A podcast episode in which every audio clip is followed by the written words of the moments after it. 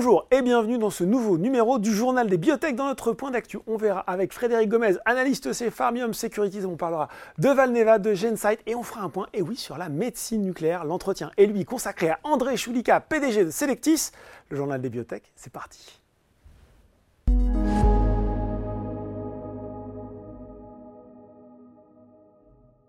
Et je retrouve pour le point d'actualité Frédéric Gomez, analyste chez Farmium Securities. Bonjour Frédéric. Bonjour Laurent. Alors, qu'est-ce qu'on regarde cette semaine dans l'actualité des biotech? Ben, On va commencer par une bonne nouvelle, Valneva, euh, avec euh, cette autorisation de mise sur le marché aux États-Unis du vaccin contre le chikungunya. Et euh, je dévoile un petit peu nos, nos, discussions d'avant-émission. Vous me disiez, Frédéric, que le chikungunya, on connaissait bien ça en France, mais peut-être pas autant que ça aux États-Unis finalement. Oui, nous, on a été sensibilisés parce qu'il y a eu des épidémies. Oui. Donc, on est au courant. Il y en a en Espagne, en Italie, en France. Donc, on a cette sensibilité à ce virus-là, chose qui n'est pas le cas aux US. Mm. Donc, euh, donc, il va falloir être un peu patient. Oui. C'est pour ça qu'il ne va pas falloir mettre trop de pression sur Valneva par rapport à un chiffre d'affaires de ce Il vaccin-là. ne faut pas s'imaginer tout de suite des centaines de millions de dollars de ventes. Non, j'aimerais bien. Alors, eux, ils ont été très conservateurs parce qu'ils ont dit que le potentiel du marché, ce serait 500 millions à horizon 2032. D'accord. Donc, ça nous laisse un peu de, Un de petit peu temps de pour y arriver. Ouais. Mais non, non, il va falloir être, être patient avec eux. Ce qu'il va falloir, il y a tout un volet d'éducation. Il va falloir sensibiliser euh, les différents euh, stakeholders, comme on dit aux États-Unis, pour Mhm. que ensuite le, le vaccin puisse être utilisé, sachant que une fois de plus, il- alors on va pouvoir en rediscuter, mais euh, ce qui est un élément important qui va se, pro- euh, se produire en février prochain, Mhm. qui est un vote en fait de la CIP. Alors la CIP, c'est un, un comité comme les, deux premières lettres, un ASC, c'est Advisory Committee, donc c'est un comité consultatif qui est en charge de tout ce qui est euh, euh, lutte contre les agents infectieux et bactériens, notamment aux États-Unis. C'est Mhm. lui qui fait des recommandations sur euh, la stratégie vaccinale aux US. D'accord. Euh, alors, ce qui est intéressant, c'est que ça fait deux ans qu'ils ont mis un- une task force en place sur le chikungunya. Mhm. Et fin octobre, lors du dernier meeting de la CIP, euh, le chikungunya avait été abordé. Le vaccin de Valneva, même s'il n'était pas encore approuvé, était mentionné. Mais ce comité doit statuer euh, au mois de février sur les populations qui sont éligibles au vaccin. Donc, Oui. euh, donc là, pour eux, ils ont défini trois grands groupes. Alors, c'est trois grands groupes vagues, hein, parce qu'il y a les voyageurs, Oui. Il y a les gens qui traînent dans des labos, qui seraient susceptibles Oui, de manipuler en contact. Et ensuite, comme souvent, c'est tous les citoyens américains qui seraient amenés à être en contact ou dans une zone où il y a une épidémie. Donc ce vote, il, il va être clé et euh, il faut l'avoir bien à l'esprit parce qu'en tout cas, avant ce vote, qui va valider en fait l'AMM, euh, puisque ce sera une recommandation de, Mm. de pratique vaccinale, il ne faut pas s'attendre à un chiffre d'affaires euh, important d'ici là. Bon. Et, et- et de toute façon, la société l'a dit euh, Oui, ouvertement, que avant, avant ce vote-là, euh, il n'y aura pas de, de grand volume. Et je crois qu'il y a en plus des études de- supplémentaires à mener, des études de phase 4, hein, c'est ça euh, Deux études de phase 4 en plus sur ce Ah. vaccin. Deux études, alors c'est ce qui avait amené un peu au report, parce que idéalement- enfin, initialement on pensait que l'AMM tomberait fin août. Et puis il y avait des discussions qui étaient en cours avec l'agence pour valider ces deux études. Il y en a deux à faire. euh, alors euh, ils ont donné plus de détails. Alors, L'objectif au final de ces deux études, un, c'est euh, de montrer encore l'efficacité du produit Mhm. sur une plus grande, euh, un plus grand nombre de patients et surtout sur euh, des patients en situation réelle. Euh, Puisqu'au final, l'un des challenges que va avoir Valneva, c'est que ces études elles doivent être réalisées lors d'épidémies. Ah oui. Euh, et ça, il y a un calendrier incertain sur les épidémies. Oui. Donc il faudra démontrer l'efficacité et il faudra aussi démontrer euh, la safety et l'éventuelle survenue d'effets indésirables qui n'avaient pas été observés. Mm. Donc c'est pour ça qu'il y aura une cohorte de patients assez, assez grande. Maintenant, l'inconnu, et la société l'a dit hein, également, ça va être c'est la durée de l'étude. C'est pour ça qu'ils ont mis entre 2025 et 2029, Mm. parce que ça dépendra des épidémies. Et, euh, et pour le moment, le coût aussi de, de ce programme de phase 4, il n'est pas connu. D'accord. Alors la société a dit que ce serait, on pourrait prendre comme comparable le coût de la phase 3. Maintenant, il y a encore plusieurs inconnus, c'est où vont avoir lieu les épidémies. Ouais, c'est ça, Ils ont ouais. déjà indiqué le Brésil. Donc, Ouais. a priori, il y aura une étude qui va être faite au Brésil. Maintenant, pour la deuxième étude, ils ne savent pas encore si ce sera le Brésil ou un autre pays. Mais ils sont dépendants de, du moustique. Bon, de l'incertitude, ça on le comprend. Euh, Est-ce qu'on a des indications aussi, peut-être, Frédéric, sur le prix de vente de ce vaccin? On sait à peu près à combien on peut, on peut s'établir? Alors, on a pris un benchmark, parce que pour moment, la société n'a a été, bon, elle n'a pas donné de, de guidance Oui. formelle sur combien, euh, Mhm. combien elle le vendrait. On sait qu'il y a d'autres euh, vaccins pour les voyageurs, Mhm. donc euh, notamment un de Valneva, l'XRO. Donc si on prend celui-là un peu comme standard aux US, on est un peu moins de 300 dollars la dose. Sachant que pour celui-là, il y en a deux. Donc on peut penser qu'on aura un prix qui sera Mhm. relativement, euh, relativement similaire. Si on, si, si on dit ça, c'est parce que un des clients naturels qu'on peut penser pour ce vaccin, ça va être un peu comme Ixario d'ailleurs, c'est l'armée L'armée américaine. américaine. Bah, J'allais vous en parler. Oui, Voilà. un nouveau contrat avec l'armée américaine. Alors, un nouveau contrat, la société aussi a parce que j'étais à Jeffries, la conférence la semaine dernière à Londres, et la société euh, a, dit que globalement, euh, prendre la valeur du dernier contrat, ça pourrait être dans le domaine du possible. D'accord. Donc, Le dernier était de 32 millions. ok. Donc euh, voilà, est-ce qu'on sera à nouveau sur, euh, sur cet ordre de grandeur? Oui. Mais c'est un, on va dire que c'est un client euh, naturel. Client naturel. ils les connaissent bien. Bah oui, voilà. Donc peut-être un nouveau contrat avec l'armée américaine. On va suivre ça avec attention. Euh, parmi les nouvelles de la semaine aussi, on peut parler de Gensight avec ce deuxième lot de production. Ça aussi, c'est une bonne nouvelle. hein. On sait euh, combien la société avait eu du mal à sortir le premier lot. Et puis ça, ça c'est double bon effet d'avoir ce lot. Et puis ça génère aussi un petit peu de paiement d'étape. Et ça aussi, c'est une bonne chose. Bah, c'est une bonne nouvelle puisque dans le cadre du refinancement ou de l'accord qu'ils avaient trouvé avec certains investisseurs durant l'été, il y avait deux tranches et la deuxième tranche était conditionnée à ces deux lots. Mm. Euh, donc ça a permis à la société de, bah, de- de consolider un peu sa trésorerie. Euh, maintenant, malheureusement pour Gensight, elle n'est pas sortie d'affaires. On, Il y a une augmentation dans- de capital en début de semaine aussi. Hein, Frédéric, Oui, ailleurs. Oui, il y a une augmentation de capital, mais en fait qui est un peu la conséquence de, Oui. de, de ce deuxième lot. Maintenant, on est encore sur une taille qui est quand même très faible, puisqu'on c'est 5 millions. Oui. On a un report de la visibilité sur la trésorerie qui est d'un petit mois, parce qu'avant on parlait de mi-décembre, et maintenant on la met à mi-janvier. Oui. Donc, quelque part, la, la- la spirale un peu négative autour de la valeur, euh, bah, elle se poursuit. On a toujours la contrainte du cash Mm. et de l'incertitude liée, euh, liée au financement de la société. Euh, voilà, et ils ont indiqué clairement qu'il leur fallait encore 10 millions pour aller jusque mars-avril, en avril, pour le retour des ATU potentiellement en France. Ouais, ouais. Mais ils ont quand même indiqué aussi, parallèlement à ces 10 millions, qu'il leur fallait 25 millions en, en BFR sur, sur l'année prochaine. C'est quand même une belle somme. Oui. Euh, il va falloir les trouver. Euh, on avait évoqué ici que les historiques, de toute façon, étaient sans doute un peu liés et on peut penser que les historiques euh, vont continuer à se tourner à la société. Mm. Maintenant, il y a forcément d'autres discussions liées en para- qui ont lieu en parallèle pour, pour essayer de trouver une solution. Moi, ma, ma crainte, en fait, sur, sur tout ceci, c'est que euh, quand on retire une demande d'AMM euh, en, en Europe, en fait, euh, l'agence européenne émet un rapport euh, qui est public Mm. en, en langue anglaise. Et quand vous lisez ce rapport, il est quand même un peu acide, euh, puisque globalement, l'IMIR récapitule un peu euh, les échanges qu'il y a eu avec la société et les différents points qui ont été discutés. Et il n'y a pas que la production qui sort, euh, ils écrivent noir sur blanc qu'ils ont quand même un petit doute sur la qualité des data et l'efficacité du produit.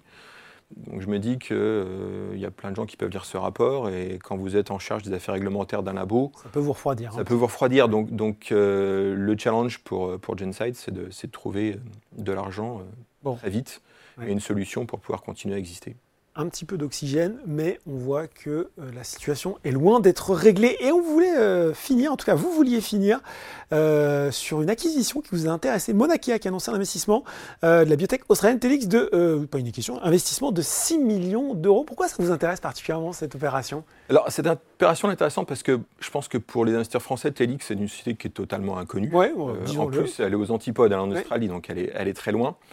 Maintenant, ça permet de faire un peu euh, le bridge et d'introduire une, une thématique qui est assez d'actualité dans le monde de la pharma, qui est celle de la médecine nucléaire et d'utilisation en fait d'isotopes radioactifs Mhm. pour traiter des cancers, puisque Telix, au final, euh, est une biotech australienne euh, à succès, puisque depuis un peu plus d'un an, ils ont un produit qui est commercialisé aux États-Unis qui est en fait un agent diagnostique Oui. Qui permet de- d'identifier des patients dans le cancer de la prostate. Et juste à titre un peu de, de comparaison, Comparaison. euh, Telix va quand même faire avec son kit diagnostic près de 300 millions de, de dollars de revenus cette mal. année, quasiment rien qu'aux US. D'accord. Et en fait, cet outil diagnostic, il est marqué avec du, du gallium-68. Oui. Et ensuite, en faisant les PET scans, euh, on va pouvoir voir les- bien localiser la tumeur. Et c'est un kit diagnostic qui permet ensuite le traitement par un produit de Novartis qui est le plus Victo, euh, qui est lui non pas marqué au gallium mais au lutécium. Et en fait, c'est une thématique qui est intéressante parce que Novartis a ouvert la voie de la radiopharmaceutique Mhm. avec les acquisitions de 3A pour Lutatera il y a longtemps. 3A qui était une société franco-italienne, Mhm. suisse. Et puis, euh, et puis plus récemment en deux sites où ils ont acquis le plus Victo. On a vu euh, Eli Lilly euh, investir 1,4 milliard un peu plus tôt cette année pour Point Biopharma. Il y a beaucoup de sociétés privées qui se sont créées aussi sur de ce domaine. Et on, on a vu en oncologie qu'il y avait les anticorps monoclonaux, qu'ensuite il y avait euh, les CAR-T qui avaient été une révolution, on parle d'ADC, mais il y a une tendance sur le fait que la médecine nucléaire et les radiopharmaceutiques pourraient euh, devenir Jouer, euh, jouer un rôle important. ouais. Et il y a une société qui est intéressante et qu'on voulait aborder au, cours du JDB. C'était une, en fait, c'est une société allemande qui est cotée euh, en Allemagne, qui s'appelle Eckert Ziegler et qui est une société spécialisée sur la médecine nucléaire. Et elle, en fait, elle produit les ah. isotopes. Donc, en fait, tout le monde a besoin des isotopes. c'est le producteur de pellets de pioche dans la rue vers l'or. Exactement. Non, mais c'est une, très bonne image parce qu'en fait, ceux qui ont fait fortune, c'est ceux qui vendaient les pelles, et pas forcément ceux qui étaient dans son mines.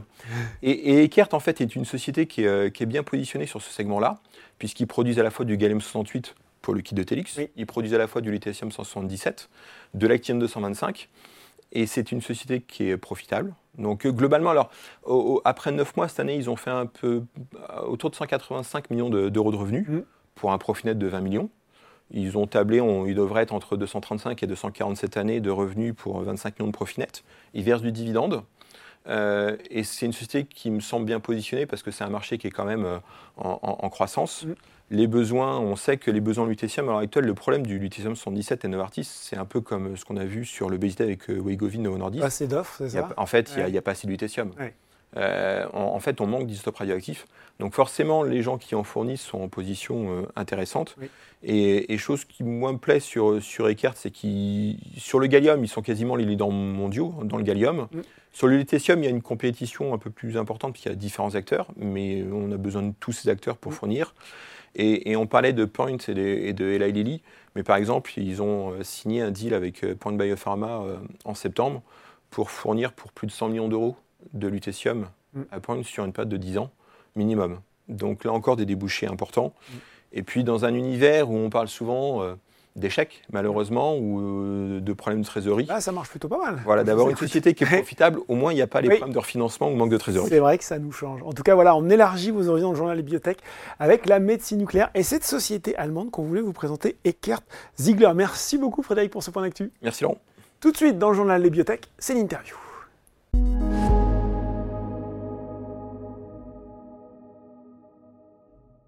Et je reçois pour l'entretien André Choulika, PDG de Selectis. Bonjour. Bonjour.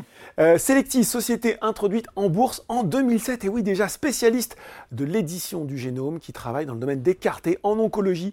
On va bien sûr faire le point sur la science, les projets en cours, les ambitions de la société, mais avant, il faut évidemment parler euh, de cette annonce avec un grand A qui a lieu au tout début du mois de novembre, confirmé la semaine dernière par la signature de l'accord définitif. C'est ce partenariat avec AstraZeneca. Alors, on a déjà eu l'occasion d'en prendre connaissance, mais malgré tout, dans les grandes lignes, j'aimerais vous entendre pour nous expliquer, nous redire les points qui vous semblent euh, particulièrement importants, utiles de retenir sur ce deal un des points qui est très très important, c'est évidemment tout l'aspect cash hein, qui est dans, ce deal-là. Donc euh, il y a au, total 25 euh, millions en upfront, 80 millions qui ont déjà été payés, donc ça fait 105 millions euh, qui ont déjà été payés à Selectis, hein, donc a 80 millions en equity.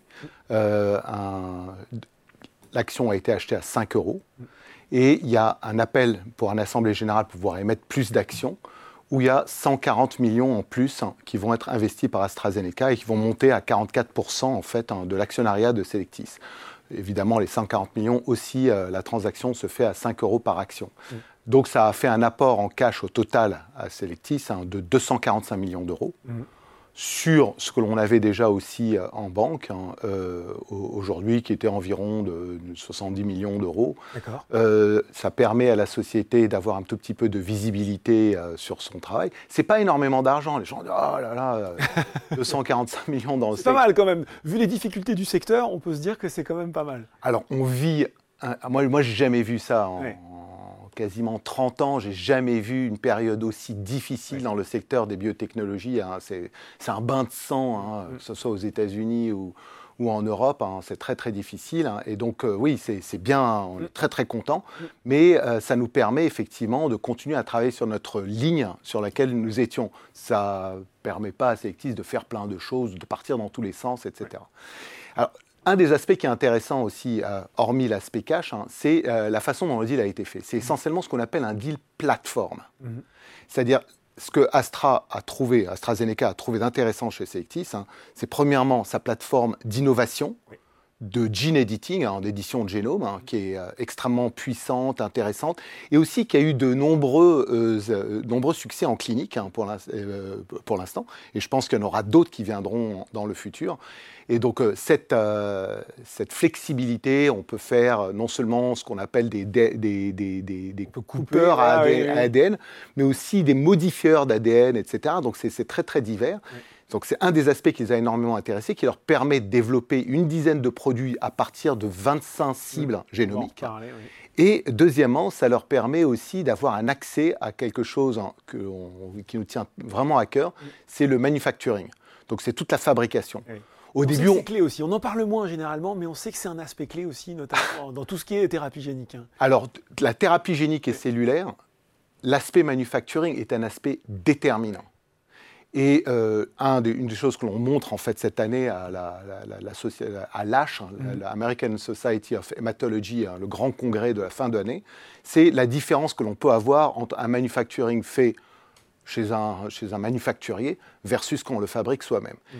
Et on est champion du monde dans ce domaine-là. Et je pense que ça, ça a été extrêmement attirant. Donc l'innovation d'un côté, le manufacturing de l'autre.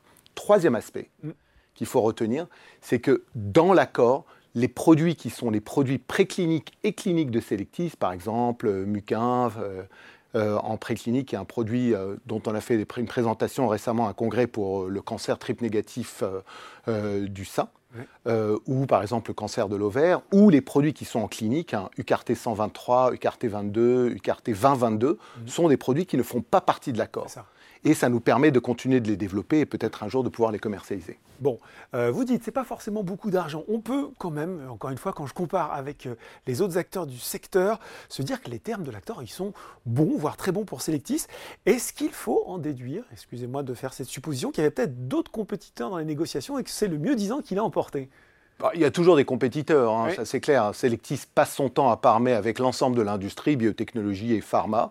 Il y a de l'intérêt pour ce que l'on fait. Mm. Bon, même si euh, souvent on se demande, tiens, la société, la période, etc., on peut vous attendre avec un gourdin au, bout du couloir. Et on est très très content de cet accord-là parce que franchement, ça a été une négociation. Euh, très intéressante faite avec AstraZeneca. On a longue, rapide, je ne sais pas si vous pouvez nous le Assez dire. longue, mais les équipes sont formidables. Hein. Vraiment, euh, euh, c'est-à-dire quand, quand, vous, par exemple, quand vous cherchez des investisseurs, ou qu'on veut chercher un partenaire, etc., il est très important en fait d'avoir un bon feeling.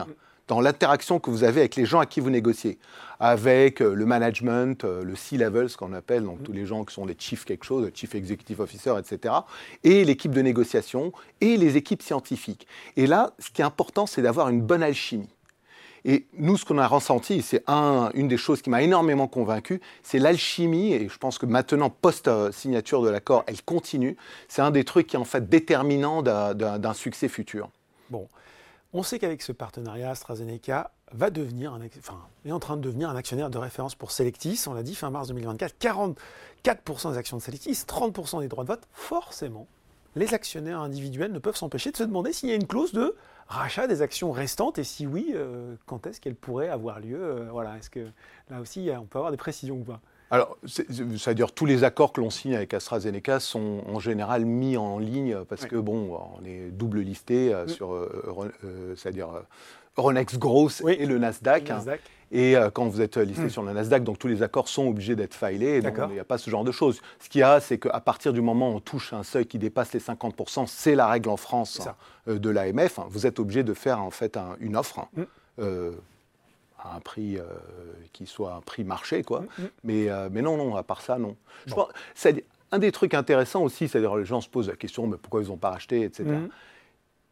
Le deal fait essentiellement partie d'un accord qui achète de la technologie, comme je l'ai dit, c'est-à-dire de, et aussi euh, du savoir-faire. Et donc ça, ça fait partie des gens. Quand vous achetez une société, souvent vous avez une perte hein, des gens vous achetez une société pour un produit, vous récupérez le produit, euh, bon, oui, tout le monde, des locaux, faites le ménage, et puis après vous développez votre produit. Ici, ce n'est pas le cas. Ce qui a intéressé AstraZeneca chez Selectis, c'est l'équipe. Et donc je pense que ça fait effectivement du sens à ce moment-là de ne pas prendre le contrôle de la société. Bon, justement, on va parler science, on va parler savoir-faire. Beaucoup de cibles, vous l'avez dit, ils sont inclus dans ce partenariat. AstraZeneca, ils sont présents dans les maladies rares, les maladies auto-immunes, l'oncologie. Est-ce qu'on peut avoir des indications? Est-ce que vous pouvez nous en dire plus sur ce qu'AstraZeneca va développer avec votre technologie? Est-ce qu'il y a déjà quand même quelques pistes qui sont communicables? Alors, ce qui est intéressant, oui, effectivement, c'est il y a le silo, en fait, chez Astra, qui est essentiellement élection maladies rares, euh, thérapie génique, etc. Mm, mm.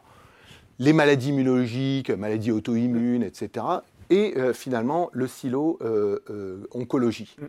Et Selectis c'est un deal assez intéressant dans ce type de structure parce qu'on a un deal transverse à travers tout ça. Et donc, c'est des équipes qui sont assez différentes. En revanche, non. Alors, euh, je pense pas. Premièrement, non, je ne vais pas parler de, ça, parce que ça fait partie en fait euh, d'accords de confidentialité. Je pense qu'on va travailler au départ, et à partir du moment où euh, AstraZeneca aura la volonté de communiquer sur des produits que l'on va développer avec eux, mais c'est déjà, c'est-à-dire le, le kick-off est déjà parti, c'est parti très très vite sur les chapeaux de roue. Ce que j'allais vous demander, comment ça se met en place concrètement un partenariat comme ça?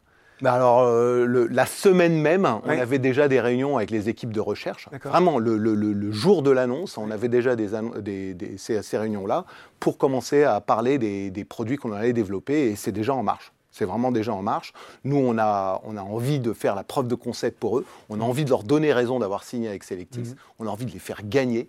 Et je pense que ces premiers produits-là, vous les verrez à partir du moment où eux voudront communiquer, mais certainement pas nous. Bon, d'accord. Euh, vous l'avez dit, vous êtes revenu sur l'aspect financier. Quel horizon financier ça donne aujourd'hui à Selectis, ce deal? Alors, ce que, l'on a communiqué, c'est à, travers, donc en anglais, c'est through 2026, hein, donc à travers 2026. Maintenant, ça reste en fait difficile à calculer comme ça. Mhm. On a besoin de faire un tout petit peu de travail. C'est-à-dire que nous, on a besoin de rebosser sur notre, euh, sur, euh, stratégie, de notre stratégie, de développement et ce qu'on appelle notre feuille de route. Mhm. Donc on est en train de faire ce travail-là, c'est un travail compliqué. Mhm. Et on est aussi obligé de voir exactement comment ça va se passer de leur côté. Parce que aussi du côté d'AstraZeneca, il y a beaucoup de choses, hein. c'est-à-dire tous les développements que l'on fait pour eux seront payés par AstraZeneca. Et il y a, alors par type de produit développé, ça, ça, dépend, entre 73 millions à 220 millions euh, de, de, paiements de jalons, de milestones qui vont être payés. Et ça aussi, ça peut, comme on dit, mettre potentiellement du beurre dans les épinards. et euh, changer l'horizon de cash, l'horizon de cash de la société.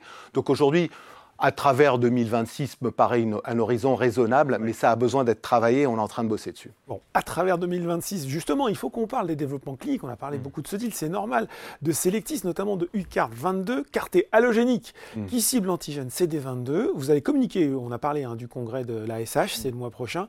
Est-ce que vous pouvez justement, euh, l'occasion de, revenir sur cet actif, euh, rappeler les grands chiffres, le taux de réponse à ce jour et le nombre de patients?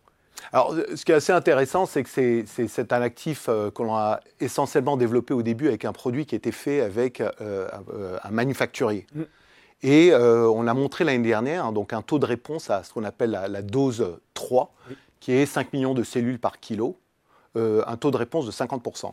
Dans la leucémie lymphoblastique aiguë, qui est l'indication sur laquelle on développe, qui est un cancer extrêmement agressif, hein, qui est en fait essentiellement euh, un produit de dernière ligne pour l'instant, mm. dans l'escalade de dose. Donc c'est des patients, on ne parle pas de mois de vie pour eux, on parle de semaines. Hein. Et donc, il n'y a rien qui a fonctionné, et donc vous leur injectez ça. Quand vous avez 50% de, de, réponse, de taux de réponse, c'est déjà énorme, ça en fait un produit approuvable. Et là, cette année, donc on a montré, on a les abstracts qui sont sortis pour H1, euh, on montre qu'avec un produit qui a été fabriqué en interne, mhm. avec 5 fois moins de cellules, 5 fois moins, on a un taux de réponse de 67%. Ce qui vous montre en fait que le manufacturing de cellules en fait, qui peuvent se ressembler UCART22, UCART22, mais la façon de les fabriquer peut, complètement changer la chose. Donc on va revenir sur le manufacturing. Par exemple, vous prenez deux marathoniens. Un marathonien, qui ressemblent parfaitement à l'autre. Ils sont tous les deux musclés, fins, superbes, et tous ont des scores absolument magnifiques par le passé. Sauf qu'il y en a un qui vient de courir un marathon la veille, donc euh, franchement... doute un peu plus fatigué. Il est bien fatigué, et l'autre marathon, mais là, on le voit, il a l'air... Euh, super, super fit. Hein. Et, l'autre marathonien, alors lui, s'est préparé, il a bien mangé, il n'a pas couru un tout petit peu trop, il a fait toute une préparation au marathon et il arrive à super fort. Ce que l'on sait faire, nous, c'est des cartés qui sont le marathonien super bien préparé, que quand on va l'injecter, ils vont pouvoir s'expandre, avoir en fait une activité de destruction des cellules cancéreuses beaucoup plus puissante qu'une cellule beaucoup plus épuisée, mais qui peut ressembler à la première. Donc la façon de manufacturer des cellules peut être complètement ce qu'on appelle en anglais un game changer dans ce domaine-là. Bon, L'importance du manufacturing, justement par rapport aux approches, c'est le, match, euh, on va rester à la métaphore sportive qu'on fait par rapport aux cartes et autologues notamment. Quelle est la durabilité de l'effet observé avec UCART 22 Alors, on, va présenter des datas là-dessus. Il y a un effet de durabilité relativement long hein, là-dessus, et, je pense qu'il n'y a pas d'alternative en fait. C'est, le, truc intéressant, c'est que la plupart des patients que l'on voit sont des patients qui n'ont pas d'alternative thérapeutique. C'est le seul carté allogénique pour l'ALL. Il n'y en a pas d'autres. Et donc on pense que c'est vraiment quelque chose qui permet de donner de l'espoir. Donc ça, se compte, euh, euh, c'est-à-dire euh, maintenant, je pense qu'il y a des datas qui vont être présentées à l'âge, donc je ne veux pas les, les, dévoiler, c'est. Les dévoiler avant, mais c'est un produit qui a une grande utilité et je pense que c'est un produit qui a en fait une ligne vraiment très très claire pour aller jusqu'au marché. Bon, on est sur en ce moment, vous l'avez dit, l'étude d'escalade de doses. Mm. Est-ce qu'on peut rappeler rapidement le nombre de sites, de, sites ouverts Comment va se passer la suite euh, Comment vous la continuez Et puis, à partir de quand vous vous enclenchez l'étude pivotale? Alors, euh, c'est-à-dire les, sites ouverts, on a essentiellement aujourd'hui des sites qui sont ouverts aux États-Unis et en France, mais on est en train d'ouvrir d'autres euh, sites en Europe parce qu'on est en train de préparer ce qu'on appelle l'expansion pour l'année prochaine. Donc, on va passer euh, en, phase 2, en expansion. Et ce qui est assez intéressant, comme c'est des petites indications, ce qu'on appelle des indications niches, hein, ce n'est pas des centaines de milliers de patients, mais un nombre de patients relativement réduit. Et ça peut être un produit que l'on peut commercialiser nous-mêmes. Donc, nous, on a envie, à partir du moment où on rentre dans l'étude d'expansion, pouvoir demander à la FDA de savoir si cette expansion peut devenir une, une étude pivotale éventuellement. Donc c'est un peu la stratégie que l'on a aujourd'hui avec un nombre relativement limité de patients, ça peut être de l'ordre de 50 à 100, on peut avoir une approbation et une commercialisation de ce produit-là, qui serait éventuellement peut-être le premier produit commercialisé par nous. Donc cette phase d'expansion, c'est quand? C'est 2024, c'est ça? 2024 2024, 2024. Bon, on suivra. Euh, justement, on va se projeter un petit peu plus loin sur le plan commercial. En cas de succès clinique avec CART 22, est-ce que le produit pourrait être utilisé après traitement avec un anti-CD19 allogénique Comment vous voyez son positionnement là aussi sur, sur ce, bah, pour l'instant, quand vous regardez les, patients que l'on recrute, non, ce n'est pas un produit qui est positionné post-CD19. Hein, c'est clairement pas. Hein, mais, mais, quand vous regardez les patients qu'on recrute, pratiquement un sur deux a reçu CD19 avant et a raté CD19. Des fois, deux traitements CD19, hein, étant donné que ça répond sur, sur nos produits, ce qui le, ce le rend d'autant plus intéressant. Et euh, beaucoup de gens, en fait, euh, rechutent après un traitement CD19 en ayant perdu la cible CD19. Donc c'est assez intéressant de ce niveau-là. Donc euh, les patients ne peuvent plus répondre à du CD19. Nous, on pense pouvoir développer ce produit-là comme un produit vraiment euh, d'entrée. En fait, on va essayer de remonter les lignes. Ça fait du sens, surtout pour des cancers aussi agressifs, de donner un produit halogénique, mm. surtout sur le taux de réponse est très bon, et on pense que notre taux de réponse est très bon pour la simple raison que les patients n'ont pas le temps en fait de le faire manufacturer. C'est-à-dire le temps du manufacturing est trop long et ici c'est directement dès que le patient est diagnostiqué, on peut lui donner ce produit-là pour avoir un super taux de réponse et puis après avoir un patient qui peut aller soit à une greffe, soit effectivement ne plus avoir de traitement après. Bon, vous avez expliqué justement qu'avec ce deal, vous étiez en train de redéployer, réécrire en partie la feuille de route de Selectis. Quels sont euh, finalement euh, les moments dans lesquels vous allez revenir vers le marché pour communiquer sur euh, le redéploiement justement de cette stratégie? Il va y a pas deux secondes. Non, on va, va pas, y avoir une révolution. C'est pas une révolution, on est d'accord. Vous allez toujours avoir UCART 22, UCART 2022, UCART 123. Même, moi, je me pose la question de savoir si plus on a de, la dynamique hein, sur les produits en clinique hein, et plus mm. c'est bon, plus il faut resserrer les rangs et rester là-dessus. Donc il ne faut pas s'attendre à ce qu'on dise ouais, on va tout changer, etc. C'est absolument pas le cas. Ce que l'on va essayer de calculer, c'est de savoir combien de cash on a besoin pour aller jusqu'à la commercialisation. C'est ça que l'on a envie de voir. Deux grandes priorités sur les développements, c'est quoi? Deux, trois grandes priorités. UCAR 22 22 et 2022. 2022, alors 22, c'est la, leucémie lymphoblastique aiguë, est une petite indication. Mm. En revanche, 2022, c'est une indication de tout cancer à cellules B. Donc mm. aujourd'hui, on est en train de le développer dans ce qu'on appelle le lymphome non-Hodgkinien. Mm. Alors on montre à, à l'ASH un, taux de réponse de 100% à la, à la première dose. Donc c'est la dose la plus basse, produit fabriqué par nous, hein, évidemment. Alors là, effectivement, on parle des athlètes hein, euh, sélectifs. Revenir euh, sur les marathoniens. Le, super marathonien, donc 100%, on ne s'attendait pas à ça, parce que normalement, à la DL1, à la dose, euh, dose niveau 1, vous avez essentiellement rien du tout. Donc là, on a déjà un super taux de réponse. Donc c'est les deux produits ce que l'on pousse. Alors après, on a 123 sur lequel on a montré de belles data l'année dernière en leucémie myéloïde aiguë, qui est aussi un cancer très très agressif, hein, avec un patient qui avait plus d'un an de survie post-traitement sans greffe, sans rien du tout. Mais aujourd'hui, on, teste en fait ça en double dose, donc ça prend un poil plus de temps. Il faut voir pour l'instant.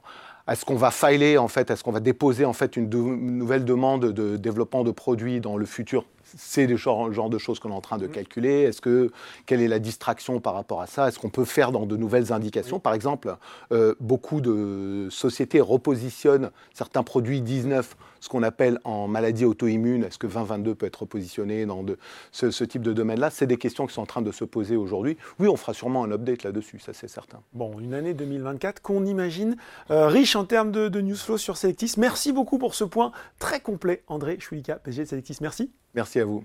Le journal des bibliothèques, c'est fini pour aujourd'hui, mais on se retrouve dans deux semaines pour un nouveau numéro.